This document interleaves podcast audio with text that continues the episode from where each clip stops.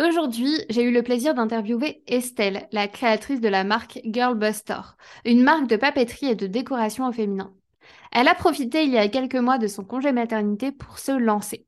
On a parlé dans cet épisode de tous les bas et les hauts par lesquels elle est passée pour créer sa marque, entre sa campagne de financement participatif, entre le plagiat auquel elle fait face et entre l'évolution de sa marque depuis son lancement. Elle nous dévoile tout dans cet épisode. C'est parti!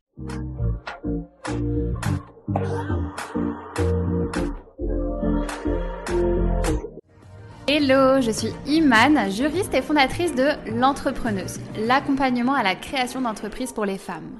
Si tu es future entrepreneuse ou même déjà entrepreneuse, que tu souhaites te lancer à ton compte mais que tu te poses plein de questions, ce podcast est fait pour toi. On va parler ensemble de toutes les astuces, de toutes les stratégies et de tout ce que tu dois savoir pour créer l'entreprise de tes rêves. Mon mot d'ordre, c'est la simplicité. Je vais t'expliquer les choses de manière concrète et simplement. Alors pour ne louper aucun épisode, abonne-toi, c'est totalement gratuit et soutiens le podcast en laissant une jolie note. C'est parti pour l'épisode du jour. Hello Estelle, comment tu Hello Iman, bah, ça va et toi? Bah écoute, nickel. Euh, déjà merci euh, d'avoir accepté l'invitation sur le podcast. Je suis ravie de t'avoir euh, aujourd'hui avec nous. Bah, merci également parce que pour le coup, je suis le podcast vraiment depuis le départ, donc c'est, je suis vraiment super contente d'être là. Merci.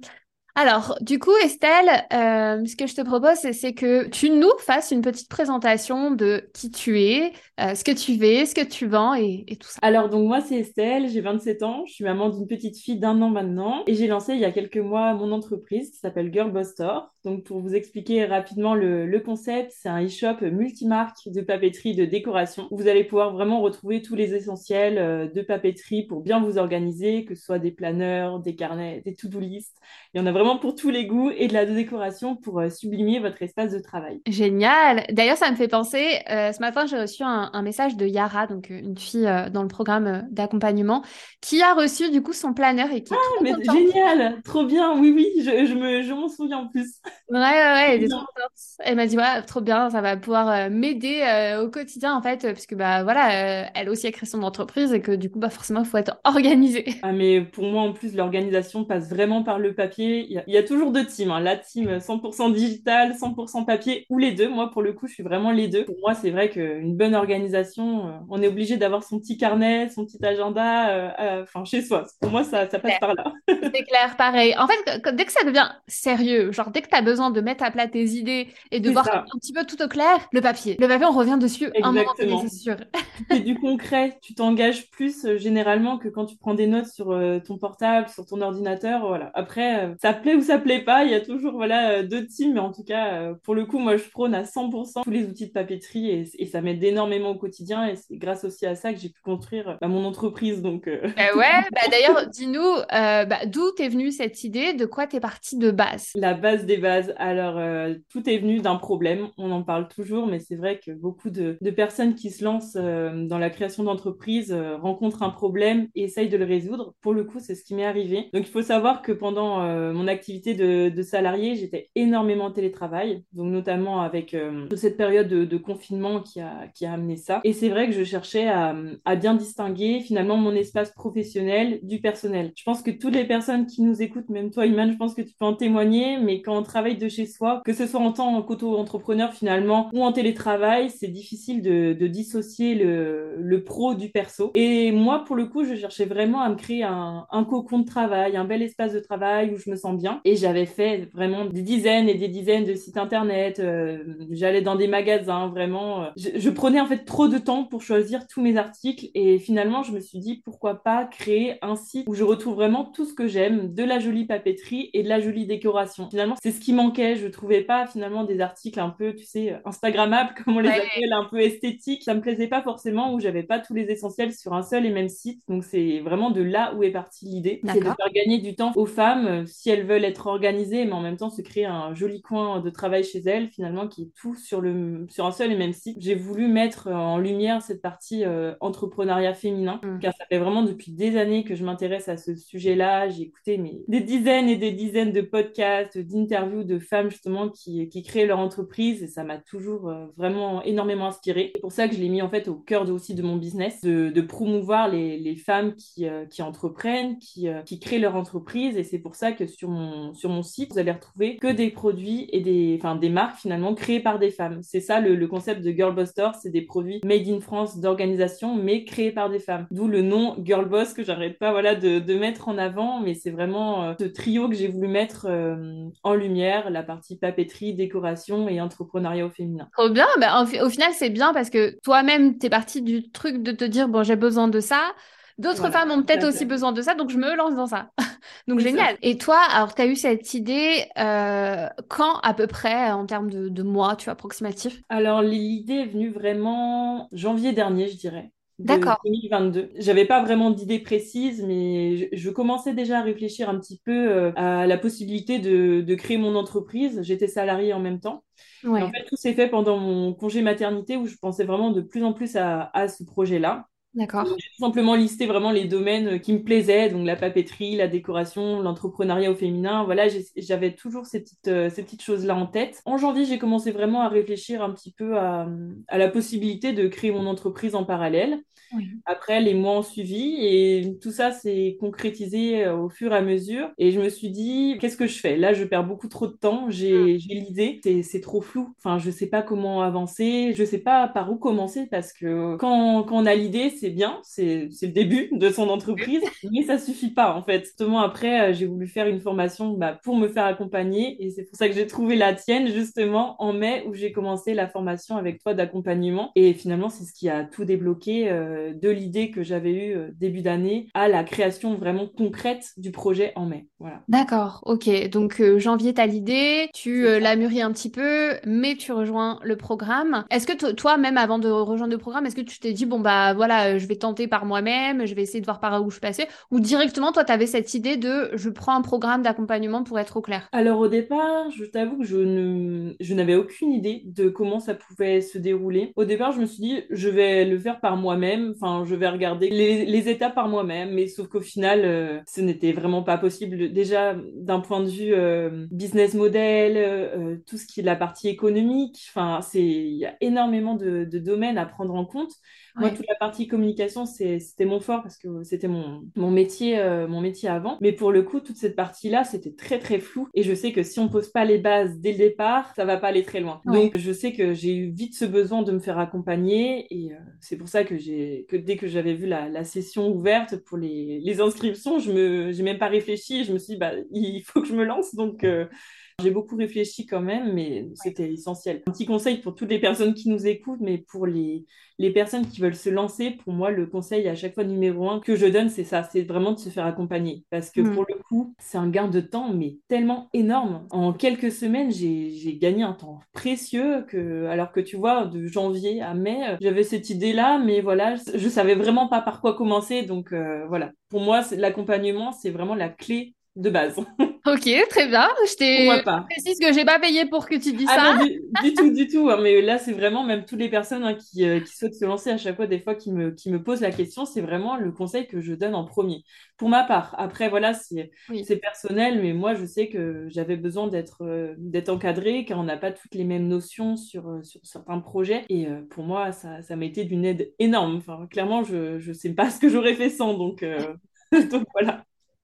Et un an plus tard, maintenant, où est-ce qu'on en est? Alors, il y a eu énormément de chemin déjà entre, les, entre les deux. Il faut savoir, donc après les trois, les trois mois d'accompagnement, j'ai lancé euh, vraiment euh, l'entreprise finalement trois mois après. J'ai fait mon premier lancement fin octobre, début novembre. D'accord. Donc, il y a eu un premier lancement euh, avec une plateforme de financement participatif. Donc, je pense qu'on reviendra peut-être là-dessus, euh, là-dessus après. Et j'ai ouvert mon site internet en janvier. Donc c'est encore tout récent. Énormément de choses. J'ai, euh, j'ai, enfin, j'ai collaboré avec euh, de, de, nombreuses marques. Maintenant, ça va aller de plus en plus. Là, il y, a plein encore de, de, projets qui arrivent. Donc c'est fou de me dire qu'en un an, j'ai réussi déjà à franchir le cap et à faire énormément de, de, choses, de nouveaux produits, de nouvelles marques et surtout à prendre vraiment confiance en moi et en ce projet parce que pour le coup, c'est, une des difficultés aussi de, départ. C'est, je pense, la, confiance en soi, même si on croit à 100% en son projet, parce que pour le coup, c'était vraiment le cas, c'est souvent la confiance en soi qui peut bloquer. Et euh, c'est vraiment euh, un travail à faire sur soi. Voilà, une fois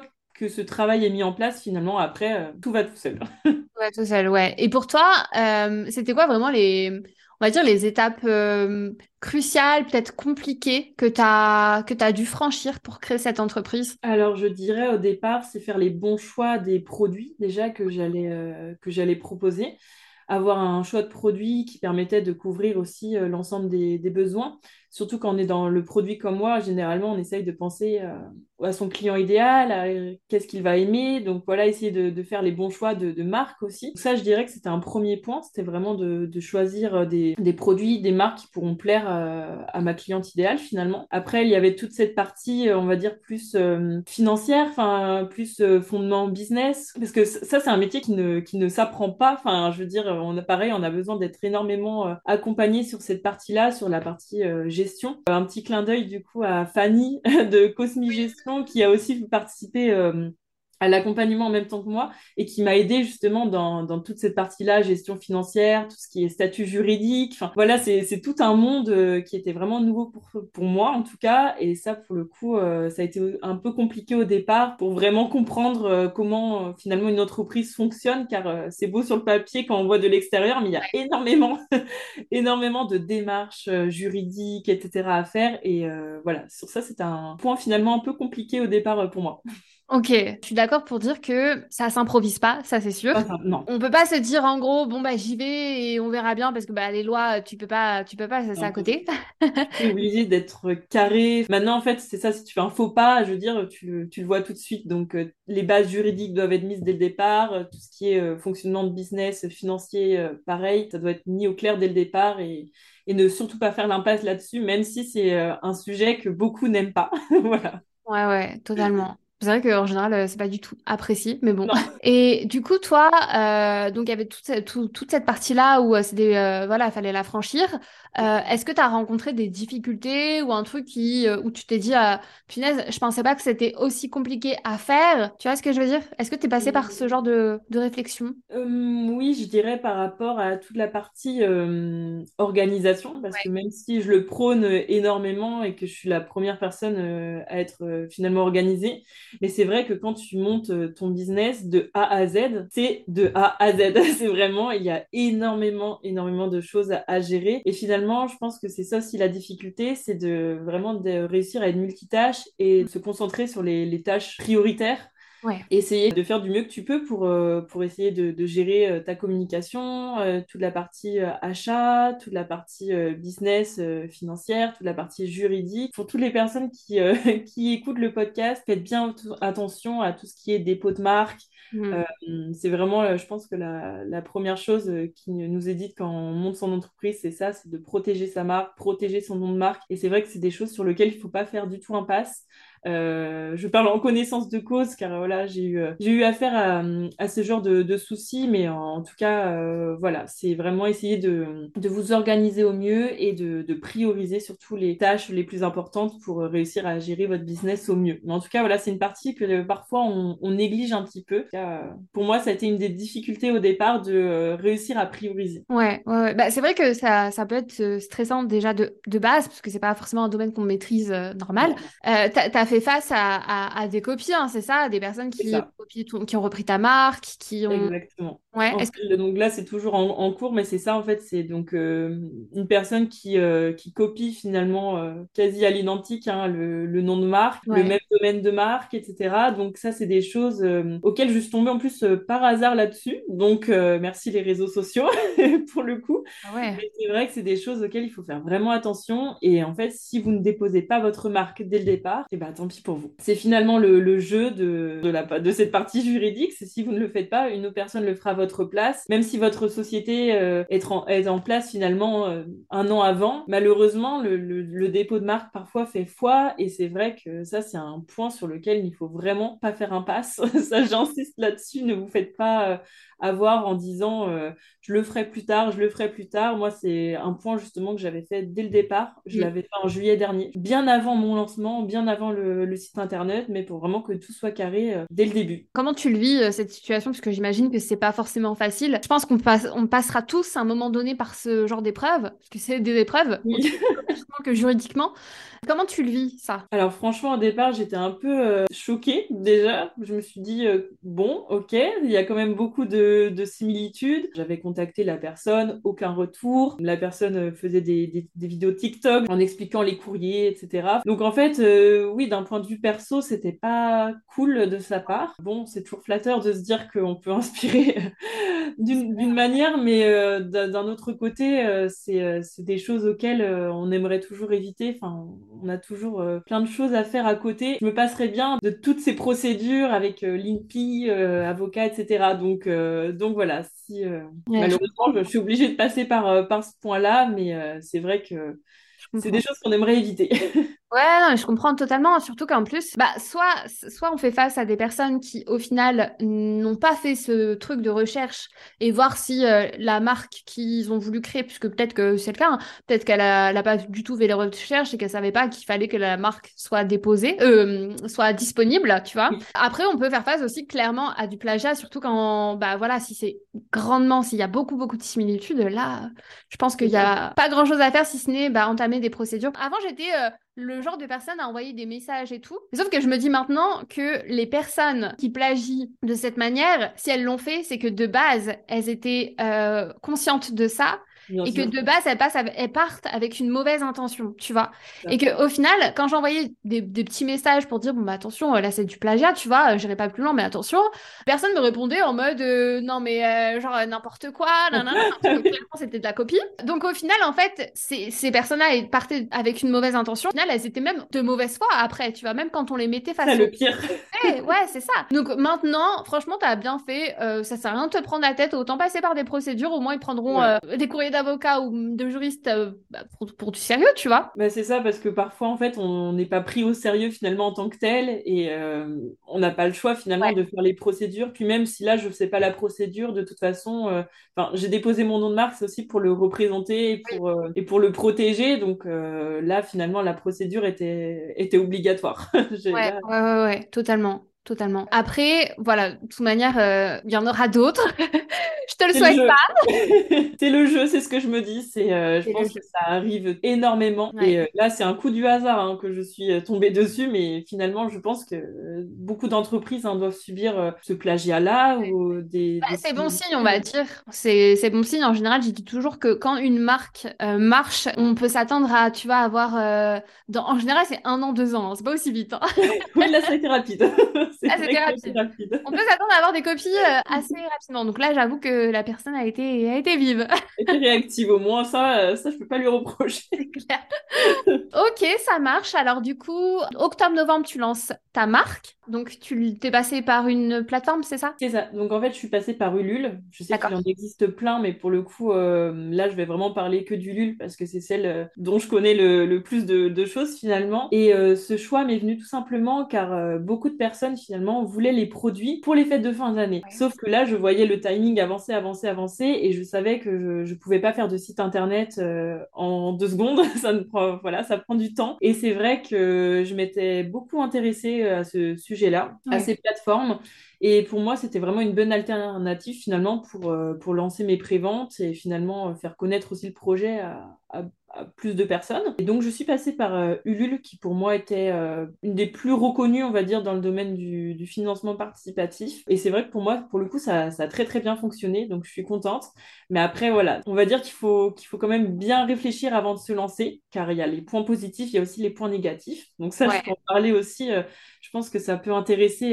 Totalement pas mal de pas mal de personnes mais ce que je vois et ce que j'ai ce que j'ai vu finalement sur beaucoup d'entreprises qui se lancent dans ce genre de campagne, c'est de faire les choses trop rapidement. C'est de vouloir faire leur prévente euh, la semaine d'après et en fait, on, se retrouve avec des pages peu bâclées entre guillemets. Et c'est vraiment dommage parce que si vous allez sur Ulule, par exemple, vous allez voir, il y a des centaines et des centaines et des centaines de projets. Donc, il faut vraiment essayer de se, démarquer et de faire envie parce que quand on, voit une page projet, pour la personne, elle engage quand même de, l'argent. Réussir à, faire euh, confiance à, ces projets-là. Donc, euh, c'est pour ça qu'il y a énormément de, contenu à préparer en amont, de vidéos de présentation, euh, présenter euh, clairement le concept, le financement, à quoi ça va servir, pourquoi cet argent-là. Enfin, il faut vraiment être hyper transparent sur euh, cette partie financière, car c'est ce qui inquiète le plus de personnes. Enfin, les retours que j'avais eus, par exemple, des personnes qui avaient peur de se lancer, c'était c'était par rapport à cette partie-là. Mmh. bien, voilà, bien définir ses, objectifs clairement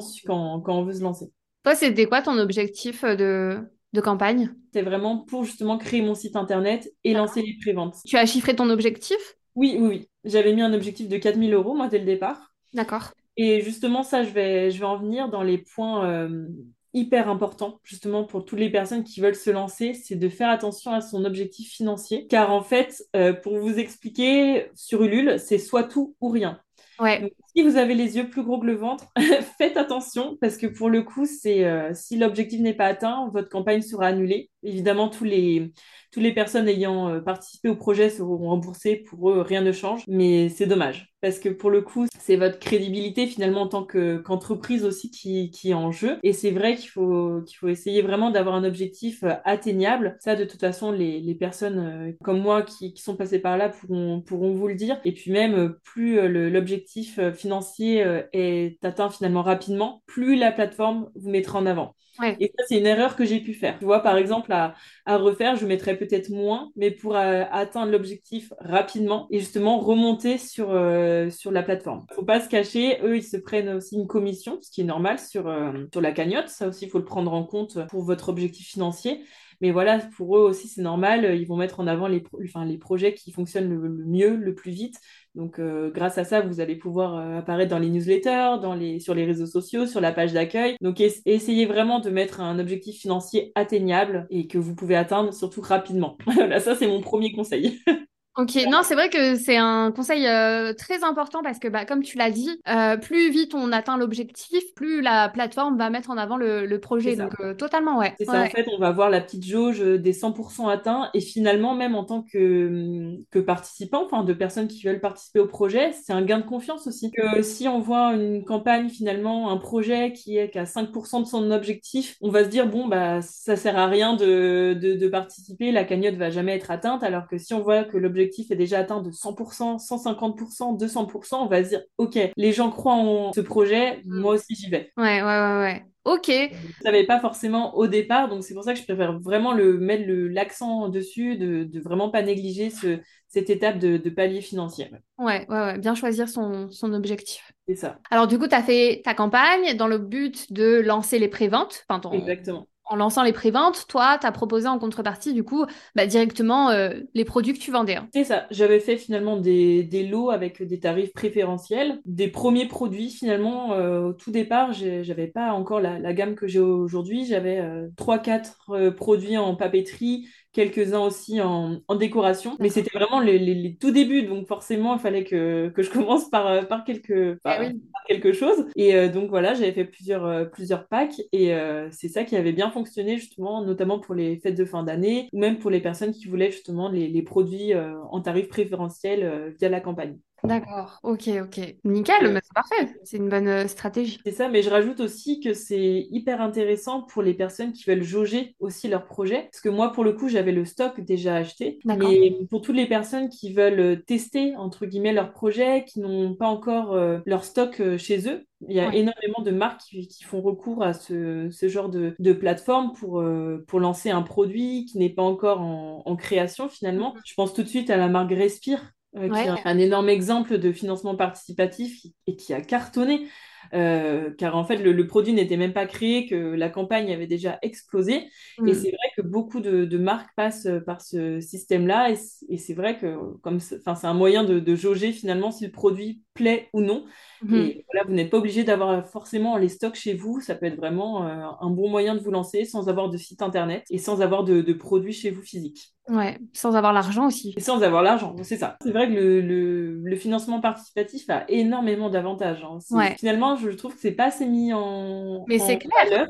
Beaucoup de personnes n'y pensent pas du tout, pensent directement site internet, site internet, et veulent faire les choses des fois trop vite, veulent lancer euh, leur site trop vite, alors que parfois, en fait, on peut passer par une étape euh, secondaire avant de se lancer pour tester, et après, euh, enfin, pour moi, c'est bénéfique pour tout le monde. Bah, c'est sûr que en fait, peu importe la plateforme, parce qu'on peut même le faire de soi de soi-même sur son propre ah, bien sûr. en ayant uniquement une page, par exemple, une page produit, et en faisant par exemple des précommandes. donc ça permettra de vendre le produit sans forcément encore avoir les stocks et d'utiliser cet argent-là pour au final acheter le premier stock. Donc clairement, il y a que des avantages et c'est vrai comme tu l'as dit, c'est trop négligé. Parce que souvent on me dit ouais mais j'ai pas l'argent, euh, euh, comment je fais etc. Mais du coup c'est ce qu'elle dit. Ça maintenant, plus dire euh, il me faut tant d'euros pour me lancer. Alors que non, c'est vrai, il y a toujours des, solutions alternatives et celle-ci en fait partie. C'est comme ça que tu peux faire tes premiers stocks finalement et tu ajusteras tes, tes stocks en fonction des, retours de tes clients et, voilà. Et je pense que aussi c'est une bonne manière pour, euh, pour débuter. Ouais, totalement. on se rejoint là-dessus alors. Alors du coup, tu as rejoint le programme en mai, euh, donc je reviens un petit peu en arrière. Tu étais en congé maternité à ce moment-là Oui, je faisais vraiment les deux en même temps. Ouais, ouais. Donc toi, euh, tu étais en congé maternité, tu as réussi à créer ton entreprise en même temps. Et voilà, donc en fait, ça c'est pareil, c'est un point euh, sur lequel j'aimerais revenir, c'est que il y a vraiment pas de bon moment. parfois, on se trouve trop d'excuses en fait pour ne pas se lancer. Donc là, pour le coup, j'ai rejoint donc le programme en mai. Ma fille est née en février, mi-février. Donc elle était vraiment toute petite. C'était vraiment un tout petit bébé. Et pour le coup, euh, j'ai pas eu peur de, de me lancer. Tu vois, je m'étais dit, c'est le moment ou jamais. Euh, et, pour moi, voilà, il n'y a pas de bon moment quand on sent quelque chose. Pour moi, voilà, faut foncer. Et euh, j'ai zéro regret hein, de m'être lancée dans cette aventure-là et de gérer finalement envie de maman et, et côté ah entrepreneurial à côté. Bah, du coup, ça veut dire que tu as, totalement mis de côté euh, ton, ton, ancien, ton ancien job c'est ça. Alors là, pareil, concours de circonstances, finalement, c'est en fait j'ai dû démissionner de justement de mon ancien job car pour suivre en fait mon conjoint qui a été muté. Donc pareil, c'était le destin. Finalement, je me suis dit, qu'est-ce que je fais? C'est le moment ou jamais. Donc, euh, je me suis dit, euh, si, je le fais pas maintenant, en fait, je le ferai jamais. Et euh, c'est pas parce que voilà, j'ai une petite fille que ça m'empêche pas de le faire. En fait, beaucoup des fois ont peur en fait de se lancer par rapport à justement, voilà, j'ai un enfant en bas âge ou, autre, un peu importe. Mais pour le coup, pas du tout. En fait, quand, quand on veut, on, on peut. C'est pas tous les jours simple, évidemment. Je peux pas travailler du matin au soir comme une personne fait que ça, ça c'est évident. Mais euh, voilà, je trouve toujours du temps pour le faire. En fait, j'adapte tout simplement mes créneaux de travail et ça m'empêche pas de, de faire évoluer l'entreprise, même si évidemment pas aussi vite que je le voudrais. Mais euh, voilà, on n'est on est jamais satisfait, je pense, des fois de, de ce qu'on fait. Et c'est normal, ça m'empêche pas du tout de le faire. Et au contraire, c'est hyper stimulant d'avoir son projet pro à soi au quotidien. Mais oui, mais ça te permet aussi peut-être de, de, passer plus de temps avec ta fille que si tu étais salarié j'imagine. Exactement, bien sûr. Ah oui, là pour le coup, c'est le jour et la nuit. Là, c'est euh, oui, oui, ça, ça n'a rien à voir. Donc c'est pour ça que ça me permet vraiment d'allier euh, ces, ces, deux aspects-là. Qu'est-ce qui a changé, genre la chose qui a changé le plus entre ton salariat d'avant et maintenant le fait que tu sois bah, ton propre compte en fait? C'est vrai qu'il y a un monde entre les entre les deux. Je dirais déjà la prise de décision, car là en fait, euh, le... toutes les décisions, c'est moi. Tout ce qui, tout ce que je crée, c'est c'est enfin c'est mes pensées. Il y a, y a personne qui, qui va te dicter quoi que ce soit. Après, voilà, avant, je travaillais vraiment dans la partie communication. Donc là, pour le coup, cet aspect-là, pour, le, pour moi, ça m'a énormément aidé. Mon, mon métier d'avant m'a énormément, énormément apporté, pour le coup. C'est vrai que je partais vraiment pas de, de zéro sur cette partie-là. Mais c'est vrai que là, je peux proposer vraiment du contenu qui me plaît à moi, des produits qui me plaisent à moi, et, euh, et gérer mon emploi du temps comme je le veux. C'est un des avantages plutôt primordiaux pour moi, c'est vraiment la gestion de son temps. C'est vraiment d'adapter son planning comme on le souhaite, euh, là de proposer euh, les produits que je veux, de la communication que je veux, les photos que je veux, bref, tu as compris, c'est vraiment faire euh, une entreprise à mon image. Et, et c'est vraiment ce que, je voulais et c'est la chose pour moi qui a le, plus changé aussi, c'est vraiment de m'écouter, de me faire confiance et de me dire que j'ai créé bah, cette entreprise vraiment de, de zéro.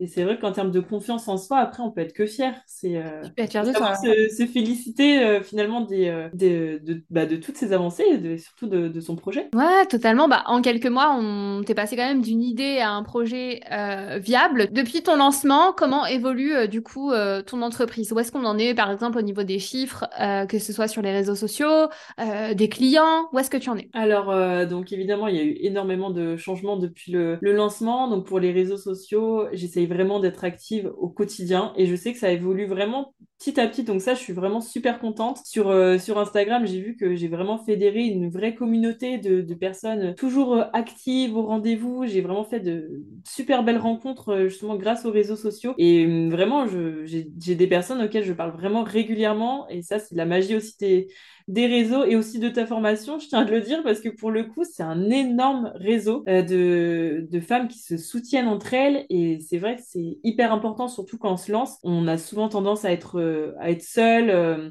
chez soi. Et c'est vrai que ça, c'est le côté un peu sororité que j'ai, que j'adore. Donc, donc pour ça, merci aussi pour, pour, ce, pour ce réseau. Et ensuite, en termes de, de clientèle, c'est pareil. C'est beaucoup de personnes justement qui me suivent via les réseaux sociaux.